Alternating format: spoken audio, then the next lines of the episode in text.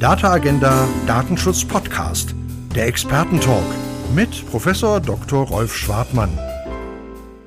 Herzlich willkommen, meine Damen und Herren, zum Data Agenda Datenschutz Podcast unter der Überschrift Die Anforderungen der DSK an Microsoft 365 auf dem rechtlichen Prüfstand.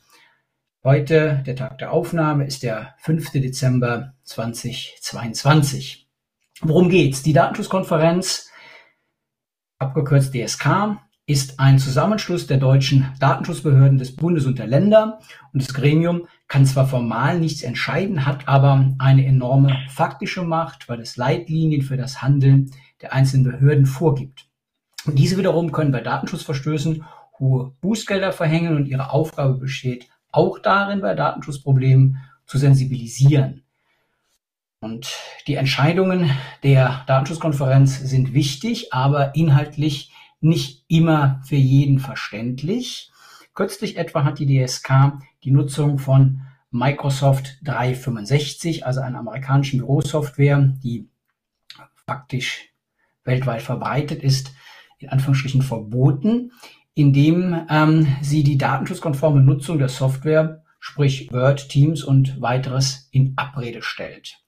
Und damit sind Unternehmen und Behörden in Deutschland von der Schule bis zum Gericht digital nicht mehr handlungsfähig, Unternehmen übrigens auch nicht.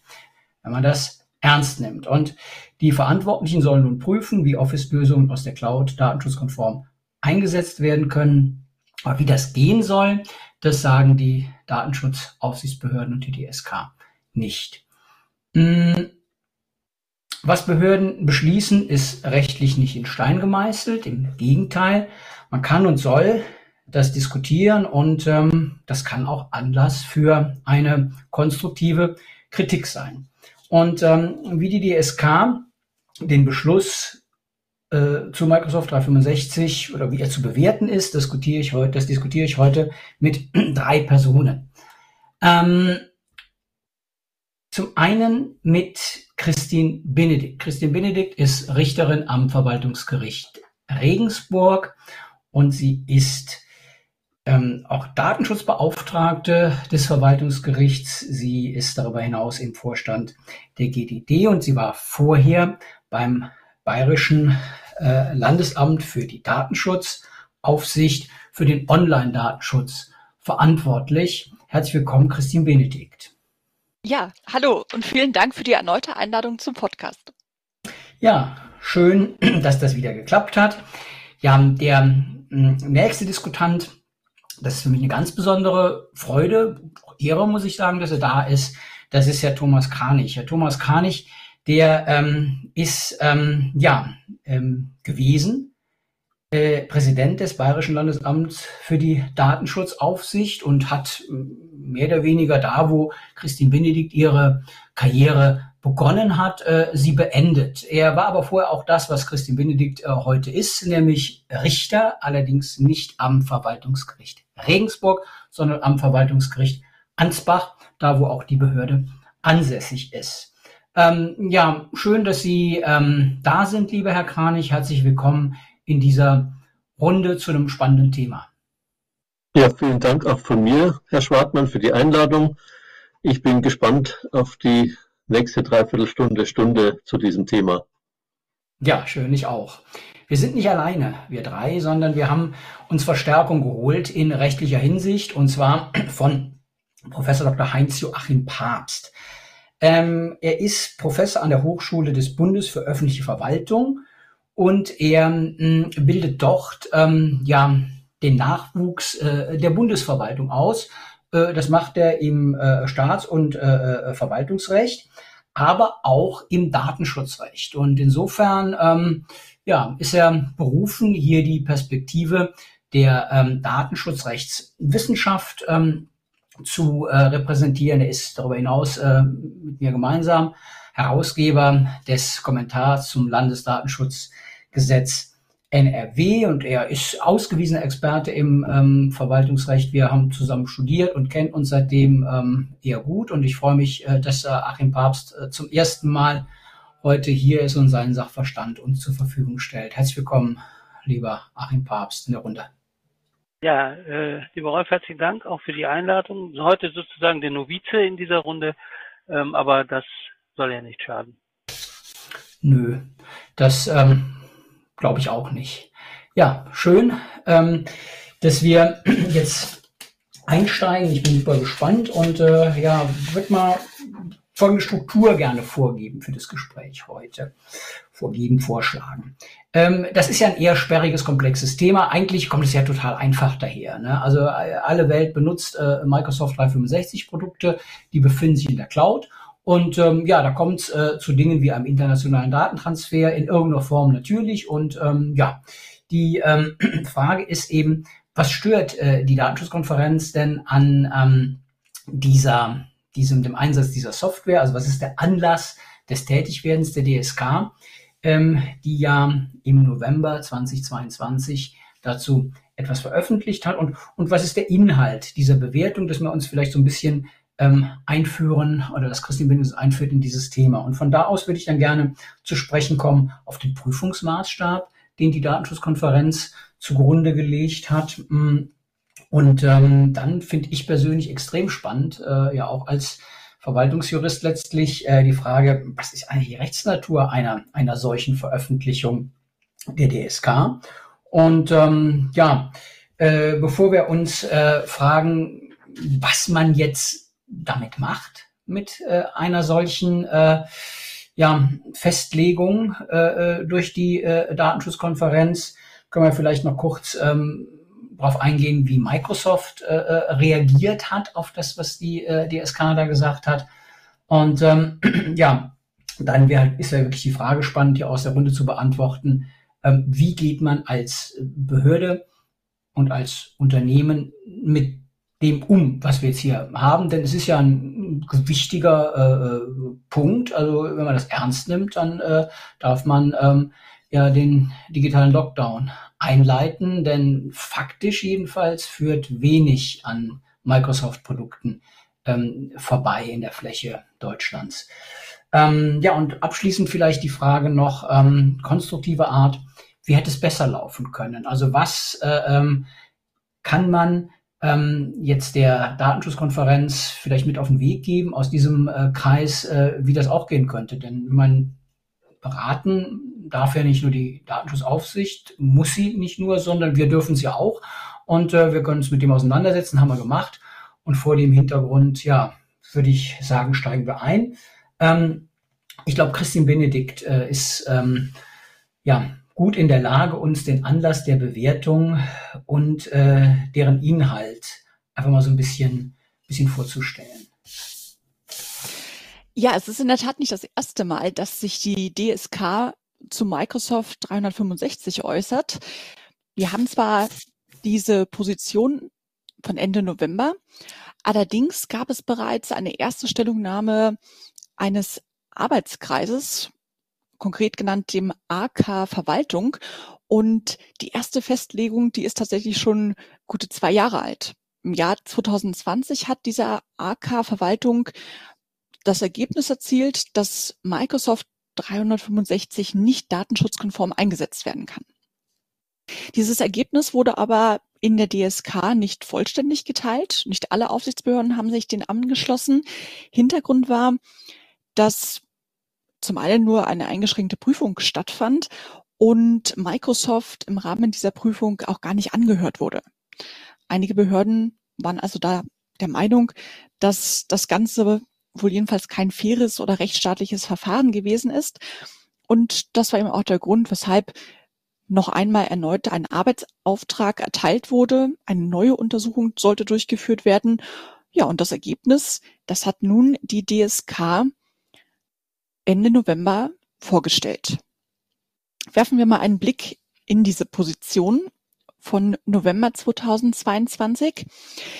Die DSK hat nicht einfach nur gesagt, Microsoft 365 ist nicht datenschutzkonform, sondern sie haben das vielmehr eingekleidet in eine ganz große Pflicht, die über allem steht, und zwar der Rechenschaftspflicht. Jeder Verantwortliche muss nachweisen, dass er eine Datenverarbeitung rechtskonform betreibt. Das ergibt sich aus dem Artikel 5 Absatz 2 der Datenschutzgrundverordnung. Und genau diese Pflicht kann der Verantwortliche aber nicht einhalten. So jedenfalls das Ergebnis der DSK. Warum kann er jetzt seine Rechenschaft nicht ablegen? Auch da muss man sich ein bisschen näher mit der Prüfung der DSK befassen. Geprüft wurde nicht vollständig. Das bedeutet, es fand keine umfangreiche technische Prüfung statt. Es wurde nicht ermittelt, welche Datenflüsse gibt es, welche konkreten personenbezogenen Daten fallen überhaupt an, sondern Grundlage dieser Prüfung war der sogenannte Datenschutznachtrag, also ein Dokument, ein Vertrag zur Auftragsverarbeitung, den Microsoft erst kürzlich aktualisiert hat. Das ist ein Vertragsdokument aus September 2022. Ja, und das war eben zugrunde gelegt im Rahmen dieser Prüfung. Woran haperte es nun konkret? Also die DSK war der Meinung, es wird in diesem Vertrag nicht transparent über die Verarbeitung informiert. Es ist unklar, welche Nutzungsdaten erhoben werden. Es bleibt auch unklar, für welche Zwecke diese Daten verarbeitet werden. Und hinzu kommt, dass ja nicht nur der Anwender, das heißt der Microsoft-Kunde, als Verantwortlicher zu sehen ist, sondern Microsoft stellt auch selbst klar, dass sie eine eigene Verantwortlichkeit sehen. Microsoft übernimmt also auch eigene Verarbeitungstätigkeiten für eigene Zwecke. Wie genau, das bleibt aber eher im Wagen, so jedenfalls die DSK. Dann gab es noch weitere Punkte, die recht kritisch waren aus Sicht dieser Konferenz. Und zwar haben wir mit der EuGH-Entscheidung im Verfahren Schrems wirklich eine Blockbuster-Entscheidung. Das Privacy Shield wurde ungültig erklärt und der EuGH sagte, wenn wir künftig auf Standardvertragsklauseln setzen, um die Datenverarbeitung in einem Drittland zu legitimieren, dann müssen wir das im Einzelfall prüfen und wir müssen ergänzende Maßnahmen gegebenenfalls ergreifen. Diese ergänzenden Maßnahmen waren aus Sicht der DSK auch unzureichend im Fall von Microsoft. Der Hintergrund ist klar.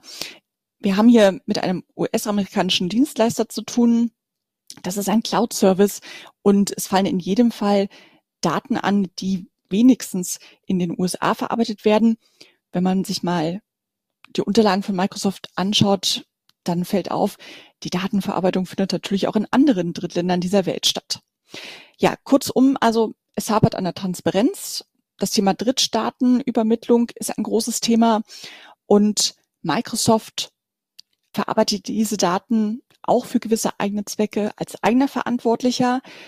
Das Konkrete bleibt aber im Verborgenen und deswegen die Schlussfolgerung der DSK. Der Verantwortliche kann seine Rechenschaftspflicht nicht erfüllen. Ganz kurze Nachfrage noch. Also vielen Dank für diesen wirklich sehr konzisen Überblick. Was sagt denn Microsoft dazu? Also es ist ja nicht nichts, was Microsoft ähm, macht, äh, wenn ich das richtig beobachte. Haben die keinen Plan, wie man dieser Rechenschaftspflicht äh, ja, genügt? Äh, äh was, äh, äh, was, was sagt Microsoft, um, um sich da zu verteidigen? Haben wir eine Stellungnahme rausgegeben dazu? Ja, das ist korrekt. Am selben Tag hat Microsoft auch eine eigene Position veröffentlicht. Die ist online abrufbar. Und das ist übrigens ein Papier, das ich allen Verantwortlichen, egal ob Unternehmen, Vereine oder Behörden, sehr empfehle. Denn in diesem Papier gibt es viele Verweise, viele Links auf Dokumente. Und das ist ganz entscheidend, denn Microsoft teilt diese Meinung nicht. Microsoft sagt ganz klar, wir sind transparent, wir machen sogar mehr, als die Datenschutzgrundverordnung von uns verlangt. So gibt es beispielsweise Hinweise zum Drittstaatentransfer. Microsoft war eines der ersten Unternehmen, das ergänzende Maßnahmen vertraglich zugesichert hat, aufgrund der Schrems II-Entscheidung. Dann geht es weiter. Microsoft verweist auf viele technische und organisatorische Maßnahmen, angefangen von ISO-Zertifizierung bis hin zu Verschlüsselungsmaßnahmen und Pseudonymisierung. Und was in der Tat ein Punkt ist, über den man diskutieren kann, Microsoft sagt, die Meinung der DSK ist eine Einzelfallposition. Die wird nicht in ganz Europa von allen anderen Aufsichtsbehörden geteilt. Und Microsoft geht sogar noch eins weiter und sagt, die DSK legt da ein ganz überzogenes und technologiefeindliches Verständnis zugrunde. Sie legt die DSGVO äußerst streng aus und in allen anderen Bereichen lassen wir es genügen, wenn in einem Vertrag zur Auftragsverarbeitung Zwecke zwar konkret, aber immerhin noch so generell genannt werden, dass man auch nicht stets diesen AV-Vertrag aktualisieren muss. Es reicht aus, wenn man technische Maßnahmen benennt. Es reicht auch aus, wenn man Kategorien von Datenempfängern benennt. Aber so versteht Microsoft eben die DSK. Das reicht offenbar nicht aus. Und ja, so kommt Microsoft eben zum Ergebnis. Die DSK wendet die Grundverordnung äußerst streng an. Technologiefeindlich, der Begriff wird auch genannt. Und das offenbar auch besonders misslich. Das stellt eine einzelne strenge Positionen in Europa dar. Andere Aufsichtsbehörden würden das wohl nicht so sehen. Und ja, fasst man das mal zusammen, sagt Microsoft ganz klar eben unter Verweis auf viele Dokumente, auch auf Musterformulierungen, auf diesen Vertrag zur Auftragsverarbeitung. Ja, Microsoft 365 kann selbstverständlich datenschutzkonform eingesetzt werden. Okay, das heißt also, ähm, unterschiedliche Positionen. Einmal die Position der DSK, die ja, ja Zusammenschluss von Behörden ist. Ähm, und äh, dann die Position von, von Microsoft, die ja nun auch mit Juristen ausgestattet sind und die stehen sich damit gegenüber. Ja, ähm, wenn man das jetzt mal so ein bisschen weiterspinnt den Gedanken, den äh, Christine Benedikt gerade hatte, dann stellt sich ja die Frage, die ist ja mehr oder weniger auch aufgerufen, nach dem, nach dem Prüfungsmaßstab, den man zugrunde legt, wenn man so etwas wie eine ähm, ja, weltüberspannende äh, Software äh, äh, überprüft. Die wird ja aus den USA betrieben über die Welt geschickt und an unterschiedlichen Stellen eingesetzt und ähm, gewartet und vieles mehr.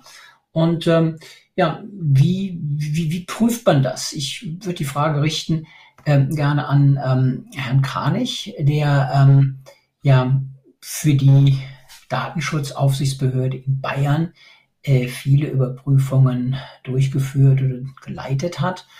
Und ähm, ja, welchen, welchen Prüfungsmaßstab legt man zugrunde, wenn man so eine ja, weltüberspannende Software äh, dezentral äh, eingesetzt überprüft? Also der normale Gang von Prüfungen ist, dass man Verantwortliche prüft, wie sie mit personenbezogenen Daten umgeht. Und das, was hier jetzt passiert ist, dass man ein Produkt prüft, ist eher schon der Ausnahmefall was eigentlich fast nie oder ganz selten stattfindet. Aber wenn eine Aufsichtsbehörde sich das auf die Fahnen schreibt und sagt, ich will ein Produkt prüfen und will dann zum Schluss auch das Ergebnis so veröffentlichen, dann denke ich, muss man auch intensiv prüfen, nicht nur die Vertragsangelegenheiten, so wie Christian Benedikt schon richtig darauf hingewiesen hat, dass das der, die Ergänzung eben für den Auftragsverarbeitungsvertrag ist, den Microsoft anbietet, sondern dass man dann auch prüfen müsste, welche, mit welchen personenbezogenen Daten wird wie umgegangen. Und das ist das, was ich jetzt vermisse, was jedenfalls überhaupt nicht irgendwie genannt wurde. Ähm, es wurde auch auf Telemetriedaten oder so hingewiesen. Und ich denke, die ganze Datenschutzgrundverordnung hat als, als Grundlage den risikobasierten Ansatz. Und der gilt für mich in dem Bereich genauso. Das heißt, ich hätte aus meiner Sicht prüfen müssen, welche personenbezogene Daten werden in welcher Art und Weise verarbeitet, um dann sagen zu können, wie groß ist das Risiko. Weil ich sage, wenn ich jetzt nur Telemetriedaten habe, ähm, wo Microsoft dazu sagt, die brauche ich, damit ich eben die Sicherheit für mein Produkt sicherstellen kann oder das Produkt auch verbessern kann, ähm, da muss man sich überlegen, welche Beeinträchtigung hat eine natürliche Person durch diese Telemetriedaten, wenn die an Microsoft gehen, um da eben zu sehen, wie groß ist die Gefahr für die Rechte und Freiheiten der natürlichen der betroffenen Personen. Das hat überhaupt nicht stattgefunden und das finde ich schon problematisch. Ich hätte mir da gewünscht, dass man diese Prüfung tatsächlich macht. dass die sau schwer ist bei diesem komplexen Produkt. Das ist schon so. Ich meine, früher hat die Datenschutzkonferenz auch damals mit meiner Behörde Windows 10 Prüfungen gemacht und was, das war sehr, sehr schwierig, da wirklich rauszukriegen, welche Daten fließen von wohin. Aber wenn ich das mache und sage, ich will ein Produkt prüfen, dann sage ich mir, A sagt, muss auch B sagen, dann muss ich es auch richtig machen und nicht nur mir einen Teil aussuchen des, des Rechtlichen, des Vertragsmäßigen und überhaupt nicht drauf schauen, was passiert eigentlich wirklich. Ja, da spricht ähm, aus Ihnen für mich äh, der Richter und der Verwaltungsbeamte gleichermaßen. Der eine, der vollzieht in Kenntnis dessen, ähm, was äh, ähm, er muss, weil er das als Richter gelernt hat. Das ist natürlich äh, ein äh, Dream Team äh, der inneren Haltung, äh, wenn sie beide sich vereinen. Und jetzt haben Sie den risikoorientierten Ansatz angesprochen. Also Sie sagen wohl im konkreten Fall, gucken, welches Risiko besteht bei einer Datenverarbeitung und gemessen an diesem Risiko muss man eben eine angemessene, verhältnismäßige Entscheidung äh, herbeiführen.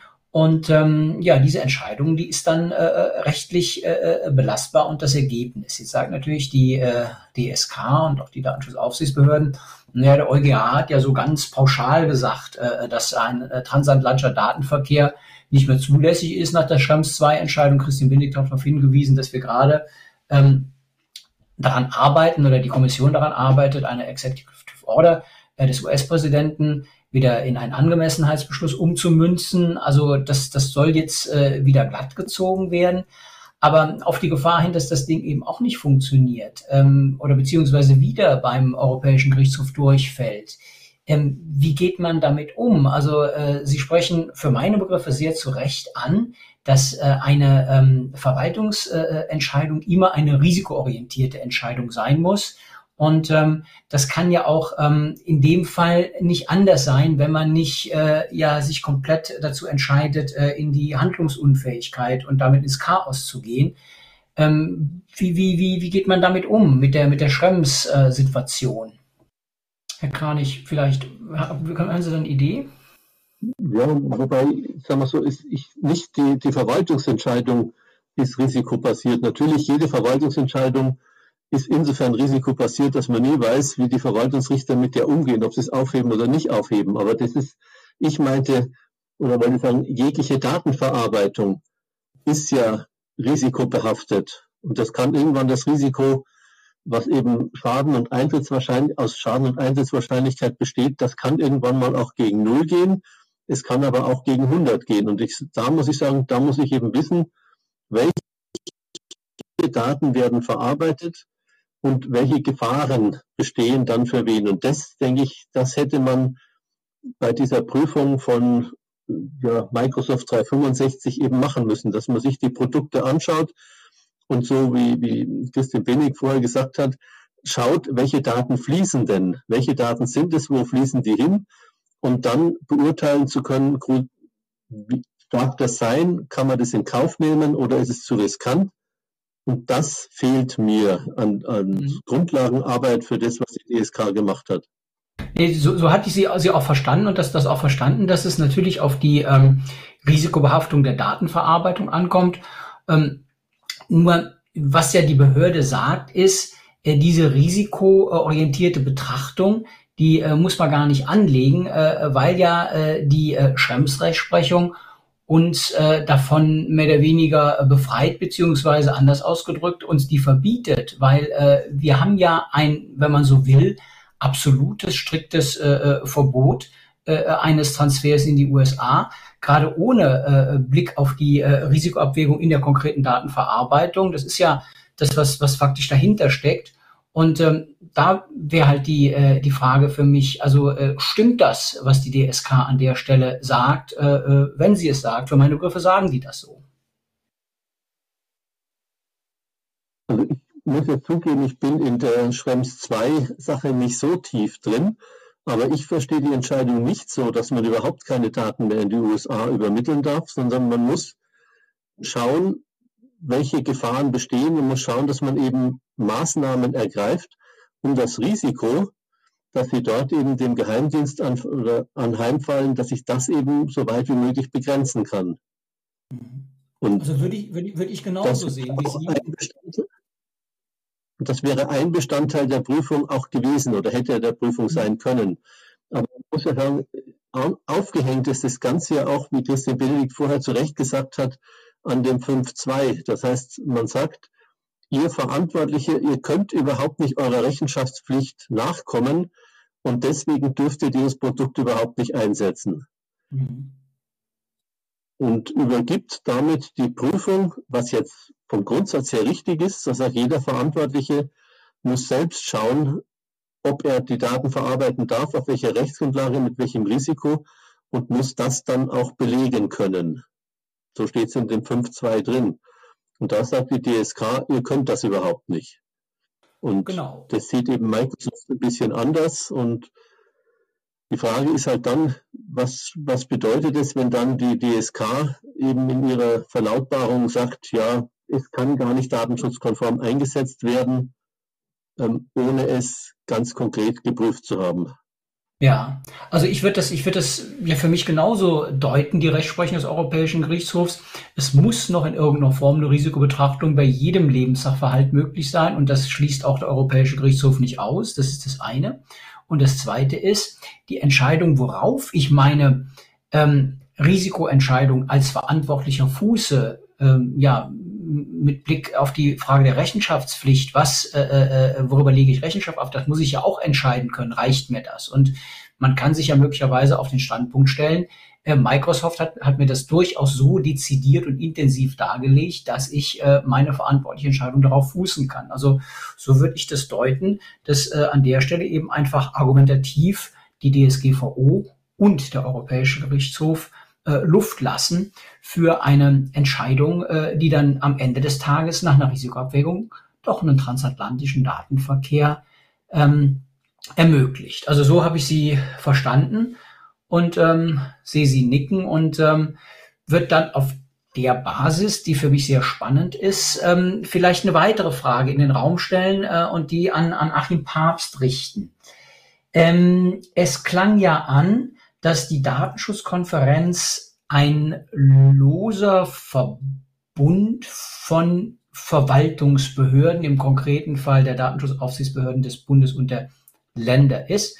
Und ähm, jetzt ähm, handelt sie ja äh, verwaltungsrechtlich relevant, äh, nennen wir es mal so.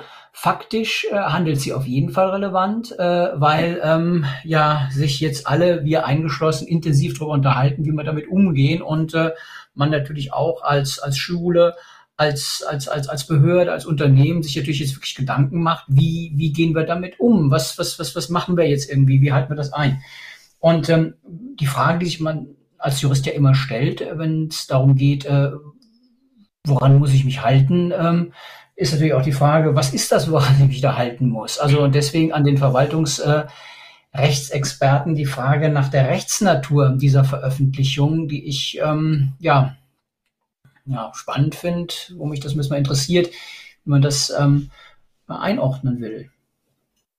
Ja, die ähm, tatsächlich die äh, Datenschutzkonferenz ähm, tritt nach außen. Das ist der erste Punkt.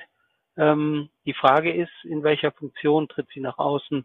Ähm, sie wird, beschreibt sich ja selber als Zusammenschluss der unabhängigen Datenschutzaufsichtsbehörden des Bundes und der Länder, ähm, hat sich eine Geschäftsordnung gegeben, wird aber dadurch gleichwohl ähm, nicht Behörde, äh, so würde ich es einschätzen, sondern bleibt eben ein äh, unbestimmtes Gebilde, ähm, das aber gleichwohl natürlich ähm, über die Handlungsformen, die sie sich selber gegeben hat, durchaus außenwirksam auftreten kann. Ähm, was an diesem Punkt ähm, aber interessant ist, ist, dass sie ja, wie die Überschrift mh, hm, der Verlautbarung sagt, hier in der Form der Festlegung gehandelt hat. Ähm, wenn man es wirklich ähm, ich sag mal, richtig gemacht hätte, was immer die DSK dazu gebracht hat, hätte sie die Form der Entschließung vielleicht wählen sollen. Denn das sind öffentliche Stellungnahmen zu Datenschutzfragen. Und die wären dann auch durchaus wert und ähm, dafür vorgesehen, ähm, auf der äh, Homepage äh, zum Beispiel veröffentlicht zu werden und damit der Öffentlichkeit äh, sozusagen in den Formen der DSK bekannt zu geben. Hm, die Festlegung ist eigentlich das falsche Gefährt, denn äh, wenn man in die Geschäftsordnung reinguckt, ähm, Festlegungen sind Positionen zu internen, inhaltlichen, technischen oder organisatorischen Fragen, einschließlich der Gremienarbeit. Also das klingt ein bisschen, als würde darüber die Tagesordnung einer Sitzung beschlossen. Aber jetzt geht diese Festlegung nach außen ähm, und äh, entfaltet faktische Wirkung. Jedenfalls rechtliche Wirkung wird sie nicht haben, weil ähm, sie hat niemals den äh, Charakter eines Verwaltungsaktes, ähm, aber sie hat natürlich Gewicht.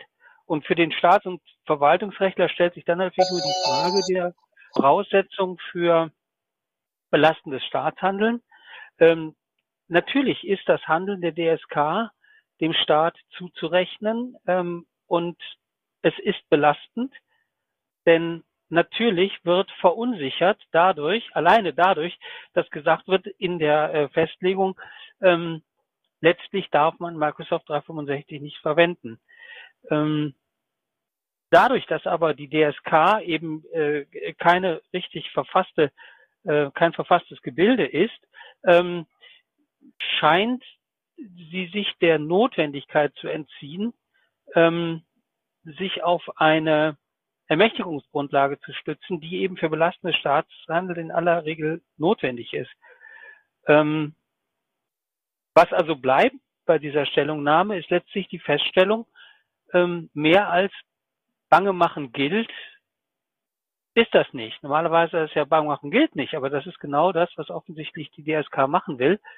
Ähm, und ähm, erzielt damit letztlich ihre Wirkung, ohne dass sie dafür zunächst mal in Anspruch genommen werden kann, ob es gegen eine solche Position Rechtsschutz geben kann, ist extrem schwierig, weil ich ja überhaupt keinen vernünftigen Klagegegner habe zum Beispiel. Also letztlich ähm, ist das eine, ein Appell, der nach außen getragen wird, der Wirkung entfalten soll, der aber letztlich so unklar gefasst ist, dass er nicht greifbar ist. Und wenn das das Ziel ist, ist es sehr zweifelhaft, was da geschieht. Ja, also das äh, ähm, klare Gegenargument leuchtet mir ein. Ähm, jetzt kann man natürlich ähm, mal drüber nachdenken, ob das, was hier passiert, eine, eine Art Warnung oder sowas ist. Also ich meine, man muss man äh, zum Beispiel Herr Brink, äh, der juristisch versierte Chef der äh, Landesdatenschutzaufsicht Baden-Württemberg, der sagt zum Beispiel, ähm, dass man ähm, als Datenschutzbeaufsichtsbehörde ähm, befugt ist, äh, zu allen Fragen, die im Zusammenhang mit dem Schutz personenbezogener Daten stellen, ähm, von sich aus auf Anfrage Stellung zu nehmen. Und äh, da stützt er sich auf eine Befugnisnorm. Möglicherweise ist das eine Befugnisnorm aus äh, ähm, äh, Artikel 58 Absatz 3 ne, der DSGVO. Und ähm, jetzt weiß ich, dass Herr Kranich ähm, ja äh, äh die Glocke gegossen hat, äh, äh, also die Glocke in Form der ähm, der äh, äh Geschäftsordnung der DSK in seiner Eigenschaft damals als ja, äh, Mitglied. Die Form kann, kann nur der Meister brechen. Ne? Äh, deswegen kann ich, äh, äh, helfen Sie mir mal mit meinem Schiller-Zitat. Also, aber ich, ich bin nicht der Meister. Ich weiß nur, dass das eine der hartnäckigsten Diskussionen in der Datenschutzkonferenz war, diese, diese Geschäftsordnung zu beschließen und letztendlich dann auch zu verabschieden. Und ich meine jetzt noch, äh, die richtige, nach eigenem Darstellen, die richtige Form wäre gewesen, eine, nicht eine Entschließung zu machen, weil Entschließung heißt zu datenschutzpolitischen Fragen. Das ist immer, die Zielrichtung ist dann der Gesetzgeber. Da geht die Erschließung. Im Beschluss sind öffentliche Stellungnahmen zu, Dat zu datenschutzrechtlichen, zur Auslegung datenschutzrechtlicher Regelungen. Aber gut, das hat sie nicht gemacht. Sie haben richtig darauf hingewiesen, warum sie die Festlegung nimmt, die eigentlich nur für interne Sachen sind und die nach der eigenen Geschäftsordnung auch nicht veröffentlicht werden sollen. Das weiß ich nicht, aber das wird uns die DSK vielleicht noch irgendwann sagen. Aber das Verständnis jetzt für diese gemeinschaftlichen Verlautbarungen, ähm, jetzt wenn man vom Verwaltungsrechtlichen her sieht, sieht, oder hatten wir früher immer so verstanden, es ist Ausdruck Selbstbindung der Verwaltung. Das heißt, man stimmt sich darüber ab und sagt, ja, wir alle verstehen das so und wir vollziehen das so. Und damit hätte es schon einen gewissen Charakter, wenn es, gerade wenn es einstimmig ist, dass eben alle dann sagen, ja, das ist unsere Auffassung und so vollziehen wir das. Nur als Ergänzung noch zu dem, was gesagt wurde zur Diskussion, wie man denn das bewerten soll, was die Datenschutzkonferenz gemacht hat, in ja. rechtlichen. Ja, okay. Wenn, wenn ja, tatsächlich ähm, äh, sich die Datenschutzbehörde Baden-Württemberg auf den 58.3 beruft, das äh, mag ja möglich sein, aber dann hätte die Datenschutzbehörde es machen sollen und müssen und nicht die DSK. Eine Ermächtigung für die DSK ergibt sich aus dem 58.3 niemals. Deswegen bleibt es eben dabei, letztlich staatliches Informationshandeln in Form einer Produktwarnung ohne äh, entsprechende Ermächtigung. Und damit ist es letztlich, na, man muss wohl sagen, rechtswidrig sagt eben auch, dass dieses nur im Einklang mit dem Recht des Mitgliedstaats geht. Und das heißt, ich bräuchte dann eben nach meinem Verständnis in Deutschland eben eine Rechtsgrundlage, so wie das BSI die zum Beispiel hat, mhm. Dass ich sagen kann, ja, ich darf Produktwarnungen aussprechen. Und das sehe ich jetzt im deutschen Datenschutzrecht nicht. Und deswegen überzeugt mich das, was der verehrte Kollege Brink eben vertritt, nicht wirklich, dass man sagen kann, dass ich aus dem 58.3 Buchstabe B ähm, praktisch die Rechtsgrundlage oder Befugnisnamen habe, um Produktwarnungen zu machen. Mhm. Also wir haben zwei Probleme demnach. Also wir haben, wir haben keine Behörde, äh, die formal handeln könnte. Deswegen äh, funktioniert das mit dem 58 äh, schon mal äh, formal nicht. Und selbst wenn man äh, eine Behörde hätte, äh, die handeln könnte, dann haben wir das von Herrn Kranich gerade angesprochene Problem, ähm, dass wir ja keine Befugnisnorm haben. Und ähm, der Kaspersky-Fall äh, äh BSI ist ja ist ja bekannt. Da wurde äh, eine Software benutzt und äh, da wurde äh, vom BSI gewarnt auf Basis einer Rechtsnorm und dann hat ein Verwaltungsgericht äh, das überprüfen gesagt, das durfte man so machen und dann ist das rechtsstaatlich ja richtig gelaufen. Also insofern ähm, ist es gut und genau das haben wir hier nicht. Äh, ich würde aber schon noch gern einführen Bundesverfassungsgerichtsrechtsprechung Osho dass nämlich ähm, die Befugnis aus der Aufgabe folgt. Kommt man damit nicht irgendwie durch die Tür? Nochmal äh, die Frage an die beiden äh, ja, äh, äh Verwaltungsrechtsspezialisten, äh, Kranich, Papst. Ähm, wenn man das als, als Warnung begreift, ähm, ja, Bundesverfassungsgericht wird intensiv diskutiert, aber ähm, man macht's ja nun mal, glaube ich, in vielen Fällen so. Ich bin selbst kein Freund der Rechtsprechung, aber man muss ja nicht befreundet sein mit Rechtsprechung, um ähm, an sie gebunden zu sein. Wie, wie sieht's damit aus, damit wir den, den, den, den Fall wirklich ähm, auch mit Blick auf den Rechtsschutz vielleicht nochmal, es könnte ja sein, dass irgendeiner Rechtsschutz dagegen ergreifen wollen würde. Muss ja nach 1904 irgendwas äh, äh, gesagt werden zu jemand. Das Problem ist halt, dass ähm, die Osho-Rechts Rechtsprechung halt eine Aufgabe voraussetzt.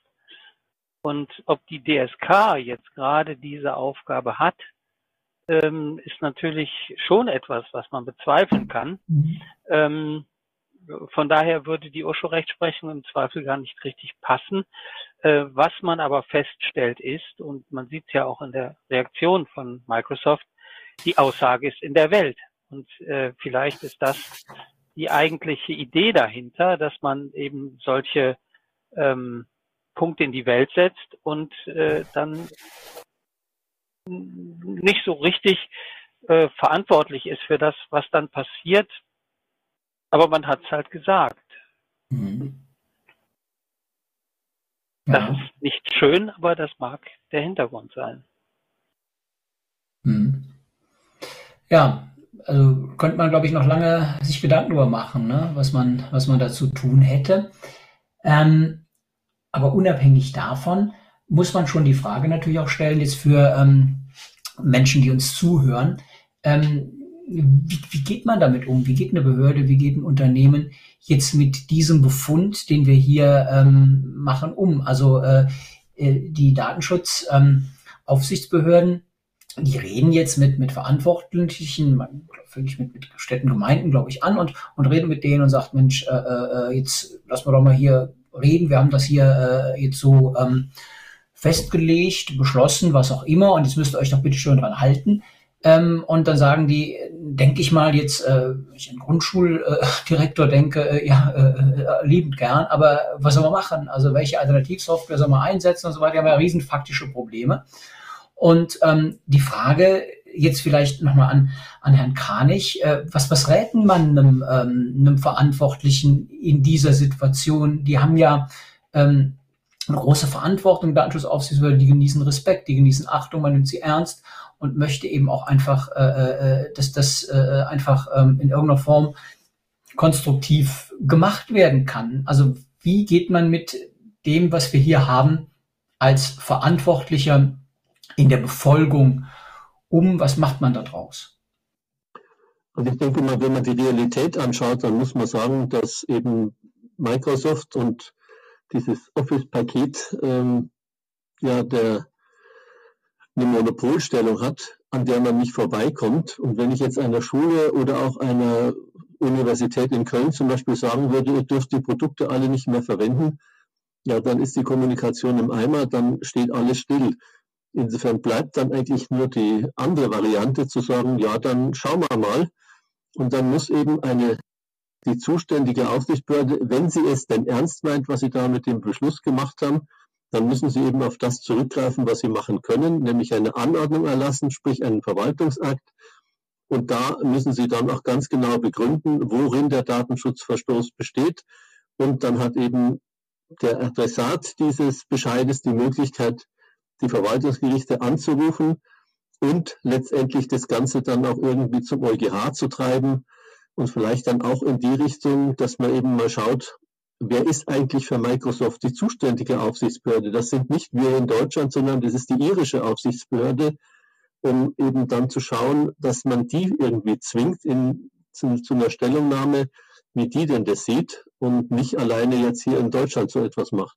Aber für die konkrete, konkret zu Ihrer Frage, der arme Schuldirektor, der kann eigentlich überhaupt nichts machen, weil der, der kann ja gar nicht, wahrscheinlich gar nicht entscheiden, was, welche Software er einsetzt, weil ihm das vorgegeben wird von der Stadt oder von dem, der halt der, der Träger ist dafür. Ähm, und die müssen sich überlegen und müssen sagen, gut, ich sitze das aus, weil ich keine Alternative habe und ich schaue mal, was die Behörde macht. Mhm. Um es dann ins richtige Gleis zu bringen nämlich das heißt, einen Bescheid zu erlassen. Okay, das heißt, wir sind in so einem Vorstadion einer, ähm, einer ähm, Handlungspflicht eines Verantwortlichen, ähm, denn wir haben ja äh, gar keine Behörde, auf die man jetzt reagieren könnte. Der gar nicht sagt, eine Behörde müsste jetzt erst noch aktiv werden und müsste ähm, ein belastbarer Verwaltungsakt äh, äh ergehen, damit ich dem Verwaltungsgericht überhaupt sagen könnte, äh, was ich will. Denn äh, so wie das hier aussieht, äh, komme ich ja so ein bisschen, äh, immer sagen, ängstlich und, und eingeschüchtert daher, aber äh, weiß gar nicht genau, was mich beschwert. Und ähm, deswegen vielleicht nochmal an, an, an Christine Benedikt die Frage. Wir haben ja jetzt natürlich ähm, den Finger schon irgendwie, ja, ist es eine Wunde, auf jeden Fall ist es ein, äh, äh ein Vorgang, der interessant ist, äh, ähm, gelesen, damit befasst. Wie hätte es denn ähm, richtig laufen können? Das ist ja eine, eine spannende Frage vielleicht. Die Verwaltungsbehörden, die Datenschutzaufsichtsbehörden, die sollen beraten. Das müssen Richter eigentlich nicht, aber auch das Verwaltungsgericht ist natürlich ähm, in Sachen Amtsermittlung äh, unterwegs und äh, hat natürlich auch äh, so seine Gedanken und weiß nicht, also Christian Wild vereinigt ja nun mal auch datenschutzrechtlichen und aufsichtsrechtlichen und richterlichen Sachverstand und von daher ja, was, was, was, was kann man machen? Müsste man das vielleicht europäisch lösen, äh, um Rechtssicherheit zu erzeugen, Richtung ETSA denken? Oder ähm, wie geht man konstruktiv äh, mit diesem äh, Problem um, äh, wenn man den, den Menschen in irgendeiner Form helfen möchte? Ja, also zunächst einmal würde ich in jedem Fall den ETSA damit beauftragen. Warum? Wir haben bei Microsoft 365 wahnsinnig viele Fragen, die es noch zu klären gilt. Wie weit reicht eigentlich die Rechenschaftspflicht? Mal abgesehen jetzt von den tatsächlichen Datenflüssen. Welche Anforderungen muss denn ein Auftragsverarbeiter mit dem Verantwortlichen erfüllen, wenn es um den Vertrag geht? Darf überhaupt ein Auftragsverarbeiter dann vielleicht auch für eigene Zwecke eine Datenverarbeitung betreiben? Hat er dann den Hut auf als Verantwortlicher? Gibt es überhaupt so eine Doppelrolle, die man einnehmen kann? Also furchtbar viele Fragen, die noch total offen sind. Hinzu kommt, meines Erachtens reicht es ja nicht nur aus, den Sachverhalt vollumfänglich zu ermitteln, sondern ich muss natürlich auch den rechtlichen Rahmen umfassend würdigen. Und interessanterweise reicht hier auch die Datenschutzgrundverordnung nicht aus, sondern wenn ich jetzt gerade an Anwendungen wie Teams oder Skype denke, stellen sich auch viele Fragen zur elektronischen Kommunikation. Das sind Over-the-Top-Dienste. Damit gilt auch das Fernmeldegeheimnis. Und dann sind wir in einem ganz anderen Rechtsrahmen drin. In Deutschland im TTDSG, das ja nunmehr schon seit einem Jahr gilt.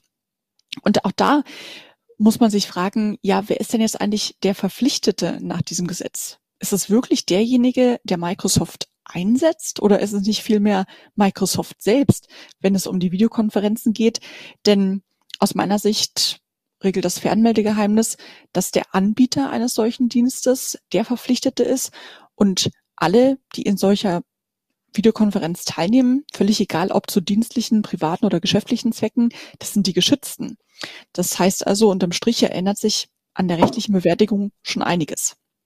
Und wie kann man da auf eine einheitliche Meinung hinwirken? Auch da sieht die Grundverordnung ja ein klares Verfahren vor. Das Kohärenzverfahren, das über den Etzer läuft. Das heißt, idealerweise prüfen nicht nur einzelne Behörden in einem Mitgliedstaat dieses Produkt, sondern der Etzer schaut sich das in der Gesamtheit an und auch da gibt es ja prima Mechanismen in der Grundverordnung. Amtshilfe beispielsweise. Die Behörde, die den Bezug hat zu einem konkreten Akteur, die kann technisch prüfen. Das kann natürlich auch hier eine konsolidierte Prüfung sein mit mehreren Behörden, also ganz viele Spielvarianten. Aber aus meiner Sicht ist das zwingend nötig, denn Microsoft 365 ist ein Tool, das weltweit im Einsatz ist, nicht nur in Baden-Württemberg, nicht nur in Hamburg, sondern natürlich auch in der ganzen EU verbreitet ist. Und insofern ist es natürlich ganz wichtig für Anwender zu wissen, was muss man machen? Kann ich dieses Produkt überhaupt einsetzen? Und vielleicht zu dieser Frage noch eine kleine Anregung. Meine Vorredner, Herr Kranik und Herr Papst, haben durchaus die Handlungsweise der DSK kritisiert, weil es unverbindlich ist, weil eine Nichtbehörde gehandelt hat. Aber vielleicht kann man ja aus dieser Not auch eine Tugend machen. Denn wir haben keine rechtskräftige Entscheidung zum Einsatz von Microsoft 365. Wir haben eine unverbindliche Empfehlung der DSK. Das heißt also, mit guten Argumenten kann ich auch dagegen treten und sagen, doch, ich bin als Anwender durchaus in der Lage, hier Rechenschaft abzulegen. Ich habe einen aktuellen Vertrag zur Auftragsverarbeitung. Ich bin der Meinung, dass die Maßnahmen, die ergänzt werden von Microsoft, ausreichend sind. Ich stelle eine Risikobewertung an, vielleicht im Rahmen einer Datenschutzfolgenabschätzung oder niedrigschwelliger im Rahmen einer Schwellwertanalyse und komme hier zu eigenen vertretbaren Ausführungen. Und wenn ich die auch noch gut begründen kann, zum Beispiel eben, indem ich auf Papiere, Veröffentlichungen von Microsoft verweise, dann ist das doch schon mal etwas Handfestes. Also meine Empfehlung ist ganz klar, jetzt nicht deswegen den Kopf in den Sand stecken, sondern versuchen und sich bemühen, hier diese Transparenzpflicht auf jeden Fall zu erfüllen. Okay, also das sagt die Verwaltungsrichterin Christine Benedikt ähm, aus der Perspektive der anderen Staatsgewalt. Äh, ja, zugleich kommen Hinweise, die ich extrem wichtig finde, ähm, denn wir haben eben über den Prüfungsmaßstab gesprochen und äh, das DTDSG äh, spricht den Zugriff aufs Endgerät. Ähm, den haben wir irgendwo ähm, auch, auch nicht gesehen in der, in der, in der, in der Überprüfung äh, äh der DSK dieser Software. Das müsste für meine Begriffe natürlich auch mitgeprüft, mit bedacht werden. Also insofern wäre das natürlich was, was man noch ähm, sich anschauen könnte. Bei der Gelegenheit auch äh, gut und wichtig und richtig Werbung zu machen für die DSK, denn sehr aktuell äh, ist äh, eine Orientierungshilfe ein Update ähm, zur äh, ähm, Umgang mit äh, äh, TTDSG Online-Datenschutz rausgekommen. Ne? Also äh, kann man hier in die ähm, in die äh, Show Notes nehmen. Das ist eine ähm, wirklich ähm, ja belastbare äh, ähm, Orientierungshilfe, äh, mit der man sich auseinandersetzen kann. Auch da gilt natürlich der zweite wichtige Punkt von Christian Benedikt. Eine Orientierungshilfe ist ja nur sowas wie ein Impuls. Ne? Das ist ja eine äh, Position äh, einer Verwaltungsbehörde, die man sehr, sehr ernst nimmt, äh, die man auf Herz und Nieren äh, prüft, aber äh, der man natürlich nicht äh, blind äh, hinterherläuft. Ähm, es sei denn, äh, man äh, ist im Rechtsstaat, äh, hält man sich dafür verpflichtet, eine Behördenmeinung äh, ungeprüft entgegenzunehmen. Ich glaube nicht, dass das das ist, was wir tun sollten. Also von daher dieses, dieses wichtige Plädoyer äh, von Christian Benedikt äh, zu sagen, naja, also der Verantwortliche, der prüft schon noch selber, äh, was er tut. Und wir haben bei Microsoft 365, glaube ich, einen Fall, ähm, der zumindest mal ähm, jetzt äh, uns nicht in Alarmbereitschaft äh, versetzen muss als Verantwortliche, so nach dem Motto, oh, wenn wir da jetzt irgendwie nicht, uns nicht dran halten, äh, da passiert was ganz Schlimmes, sondern ähm, da äh, sind wir zunächst mal noch ähm, darauf angewiesen, dass die ähm, Datenschutzaufsichtsbehörde das mal konkretisiert und genau so hat es ja auch ähm, Herr Kranich beschrieben und ähm, ja, und die, äh, ja, die, die Rechtsnatur äh, einer äh, Handlung der Verwaltung, wenn sie belastbar sein muss, auf die hatte äh, Professor Papst hingewiesen, äh, die müssten wir eben auch nochmal anders festzurren. Also vor dem Hintergrund, ähm, ja, diese Zusammenfassung äh, des, des Podcasts. Ähm, aus meiner Sicht, ähm, ja, war das ähm, ein sehr ähm, ja, dichter, äh, rechtlich dichter, äh, rechtlich spannender Podcast, der ganz viele Facetten ähm, gestreift hat. Also ähm, von ähm, der Frage der, der, der, der Prüfungskompetenz äh, von Aufsichtsbehörden, der Prüfungspflichten, aber auch der Rechtsnatur von aufsichtsbehördlichen Maßnahmen bis hin zur Kohärenz äh, des europäischen Verwaltungsverfahrens, das natürlich von Seiten der äh, DSGVO nicht von ungefähr ähm, eingeführt worden ist. Und das ist was, was ich mir häufig wünsche, dass man zum Beispiel auch in den Geschichten äh, Facebook und ähnliches vielleicht auch äh, über den Etzer nachdenkt, äh, um dem einheitliche ähm, Entscheidungen äh, zu entlocken, um sich sie da als Datenschutzaufsichtsbehörde abzuringen. Und daran ist man dann ja auch gebunden im Europäischen Verwaltungsverbund. Und ähm, insofern ähm, wäre das, glaube ich, ein Weg in Richtung mehr Rechtssicherheit. Also das wäre jetzt mein Fazit. Ähm, gerne noch äh, ein Fazit von, von, von, von Ihnen, äh, Herr Kranich. Ähm, stimmt das so? Ähm, wie würden Sie es beschreiben? Ja, also ich kann mich dem, was Sie, Herr Schwartmann, gesagt haben, nur anschließen und auch das, was Christian Benedikt gesagt hat, wie man besser damit umgeht, dass man eben versucht, diese ungeklärten Fragen, ähm, soweit sie aus der Datenschutzgrundverordnung sich ergeben, dorthin zu bringen, wo sie zunächst geklärt werden sollen, nämlich zu der gesetzlichen Institutionalisierung der Zusammenarbeit der Aufsichtsbehörden. Und das ist der ETSA, dass man dort versucht hinzukommen oder aber sagen wir, den Weg über die Gerichte, wenn sozusagen abzuwarten und sich darauf vorzubereiten, wenn denn ein, meine zuständige Aufsichtsbehörde auf mich zukommt, wie würde ich dann reagieren, um dann gegebenenfalls eben über die Gerichte klären zu lassen, ob das, was die DSK jetzt für alle Aufsichtsbehörden gesprochen hat, ob das tatsächlich belastbar ist oder nicht. Mhm. Und vielleicht sogar, Achim Papst, äh, der Wunsch, dass der Gesetzgeber sowas ähnliches macht, wie er es beim BSI auch gemacht hat, nämlich eine Grundlage äh, schafft im Gesetz, oder? Wie wäre es rechtsstaatlich mit so einem Ding? Also der Koalitionsvertrag, der will die DSK institutionalisieren, ja, aber unabhängig davon kann man natürlich auch ähm, so die Aufsicht ähm, ja, äh, in den Stand versetzen, recht, recht stabil zu handeln bei sowas. Also ohne eine Ermächtigungsgrundlage wird es wahrscheinlich nicht gehen. Ähm, und ich würde dann eben auch verlangen, dass man eine Institutionalisierung der DSK vornimmt. Ähm, und äh, was aber damit auch den Weg über die ETSA zu beschreiben, was damit natürlich nicht äh, erreicht ist, ähm, dass man sich mit seiner Position durchsetzt. Das heißt, letztlich, vielleicht ist es auch ein Punkt, dass wenn eben keine Einigkeit auf europäischer Ebene über den Umgang mit Microsoft besteht, ähm, ist der Weg über die ETSA möglicherweise für die deutschen Datenschutzbehörden schwierig, weil ähm, wenn ich diese Position einbringe und diese Position nicht gestützt wird, ähm, das Problem kennt man, dann äh, sieht das aus wie eine Absegnung dessen, was Microsoft macht. Ähm, deswegen aber vielleicht auch dieses, dieses eher informelle Handeln ähm, und ähm, zu dem, was Frau Benedikt gesagt hat. Ja, natürlich ist man selber verpflichtet, sich zu kümmern.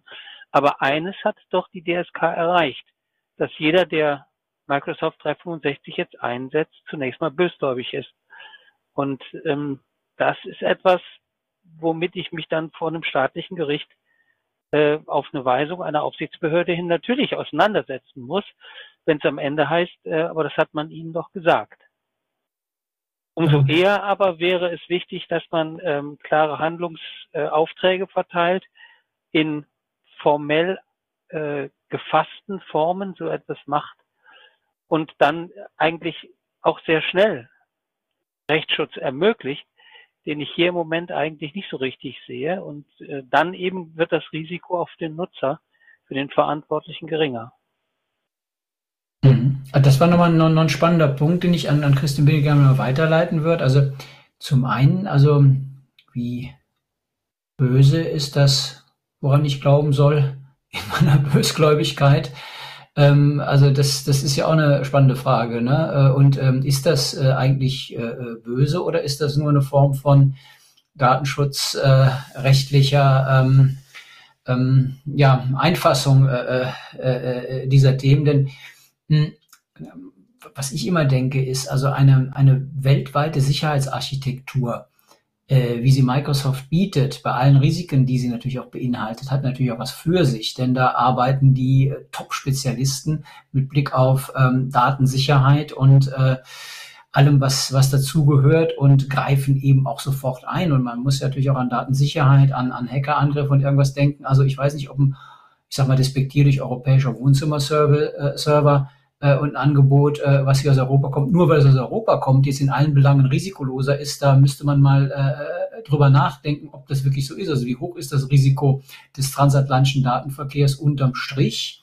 Und da vielleicht nochmal wirklich ähm, die Frage wirklich nach dem Etzer, denn das, was äh, äh, Achim Papst aufmacht, ist natürlich richtig. Wenn man äh, in der demokratischen äh, ähm, Entscheidung äh, äh, an Mehrheiten gebunden ist und unterliegt, dann war's das. Und äh, das ist natürlich was, äh, womit wir äh, äh, natürlich leben. Äh, ich verstehe eine deutsche Datenschutzaufsichtsbehörde mit Selbstbewusstsein, äh, die natürlich an der Stelle gerne ähm, das Pulver sich nicht gar nass machen würde, aber zugleich ist natürlich auch genau das, ähm, was die DSGVO möchte. Nämlich, ähm, ich bringe das Ding zum Schwur, äh, lass entscheiden und was da rauskommt, äh, das mache ich. So äh, lebt man das ja. Und das wäre vielleicht so die abschließende Frage. Ähm, Nochmal, ähm, ist das wirklich, äh, was Microsoft da bietet im Vergleich zu dem, was wir haben, wenn man eine Risikobetrachtung zugrunde legt, ähm, so wenig vertretbar, wie das gehandelt wird? Oder ist das vielleicht auch in gewisser Weise nur ein Gefühl, äh, äh dass es so ist? Also das würde mich nochmal interessieren. Und dann die Frage, muss man im ETSA nicht auch einfach äh, unterliegen können mit Anstand, äh, weil wir in der Europäischen Union natürlich ähm, auch äh, äh, berücksichtigen müssen, was die Kolleginnen und Kollegen aus Malta und anderen äh, wunderschönen Mitgliedstaaten zu dem Fall sagen. Und wenn die Mehrheit sich eben dafür entscheidet, dass wir es so machen, dann macht man es so, oder? Ja, egal ob die DSK da jetzt mit einer eigenen Meinung rausgeht oder das über den Etzer spielt, es ist und bleibt ja eine behördliche Auffassung. Und der Charme dabei ist, wenn ich das über den Etzer spiele, wir haben in Europa dann entweder gar keine oder jedenfalls eine einheitliche Rechtsauffassung. Und das war ja die Idee des Gesetzgebers. Mit einer Meinung schaffen wir Rechtssicherheit. Ich soll nicht schauen, was sagt Frankreich, was sagt Belgien, was sagt Deutschland. Insbesondere wenn ich jetzt ein internationaler Anbieter bin, ich brauche da Klarheit. Nicht nur jetzt mit Blick auf Microsoft, sondern natürlich auch in erster Linie für den Anwender. Der trifft ja Investitionen. Er muss wissen, kann ich dieses Produkt einsetzen oder noch viel wichtiger, was muss ich tun, damit es rechtmäßig ist? Was muss ich konfigurieren? Unter welchen Bedingungen kann ich dieses Produkt verwenden? Und ich fürchte, egal welchen Weg man beschreitet, es bleibt dabei, wir brauchen Entscheidungen, und zwar der Gerichte dazu. Nur die schaffen Rechtssicherheit. Und das wissen wir auch, das wird noch sicherlich eine ganze Weile lang dauern, bis wir Gerichtsentscheidungen dazu sehen. Ich bin mir auch ganz sicher, ich habe schon angesprochen, werden auch ganz viele Fragen noch vor dem EuGH klären müssen, denn die Frage zu Microsoft 365, die wimmelt ja nur so von Auslegungsfragen anhand der Grundverordnung. Aber es hilft nichts. Wenn wir Digitalisierung vorantreiben möchten, und das sehe ich, wenn ich auf all die Rechtsakte blicke, die noch bevorstehen, neben dem DSA, Data Act, Data Governance Act und Co., dann brauchen wir ein solides Fundament, müssen gemeinsames Verständnis haben von der Grundverordnung und erst dann können wir auch Vertrauen schaffen, um Datenverwertung zu betreiben. Also kurzum, Gerichte müssen entscheiden, dann haben wir Rechtssicherheit und dann bin ich mir sicher, dass Unternehmen auch bereit sind, Investitionsentscheidungen zu treffen und den Weg eines digitalen Europas auch gehen werden. Anders wird es nur schwer machbar sein. Ja, vielen Dank. Das ist das Ziel, ne? Ein rechtssicheres, digitales Europa unter ja, Eingehen von Risiken, die man kalkulieren, die man tragen kann, aber nicht vermeiden kann und die man am Ende des Tages, solange sie nicht vermeidbar sind, eben einfach aushalten muss. Denn das ist halt nun mal bei der Digitalisierung so. Wir sind in der Digitalisierung unterwegs mit, mit unseren eigenen Daten, mit unserer Persönlichkeit und das ist halt ähm, eine Risikotechnik. Ähm, da beißt die Maus keinen Faden ab. Ähm, ja, man konnte sie aber sehr schön, finde ich, unter dem Brennglas ähm, der Microsoft 365 ähm, Problematik betrachten. Ähm, ich fand das einen sehr, sehr ähm, lehrreichen Podcast, in dem wir viele ähm, Themen angesprochen, aufgemacht haben und so ein paar Lösungsansätze versucht haben zu geben, ob ähm, man sich dran hält, ob die Datenschutzkonferenz das ja, beherzigen möchte, das, das entscheidet sie natürlich. Aber ich glaube, wir sind uns hier doch vergleichsweise einig, ähm, dass ähm, man an der Stelle eben einfach ähm, ja, sich auf rechtlichen Grundlagen ähm, doch vergleichsweise gut bewegen kann, ähm, wenn man ähm, ja die Microsoft 365 Software jetzt nicht von vornherein ähm, sofort ähm, weg ähm, schaltet. Ne? Ja, vielen Dank für diesen äh, Data Agenda Podcast äh, zum Thema die Anforderungen der DSK an Microsoft 365 auf dem rechtlichen Prüfstand. Vielen Dank an Christine Benedikt, Professor Dr. Heinz-Joachim Papst und Thomas Kranich ähm, für das Gespräch und ähm, vielen Dank an alle fürs Zuhören und äh, bis zum nächsten Data Agenda Datenschutz Podcast. Das war der Data Agenda Datenschutz Podcast, der Expertentalk mit Professor Dr. Rolf Schwartmann.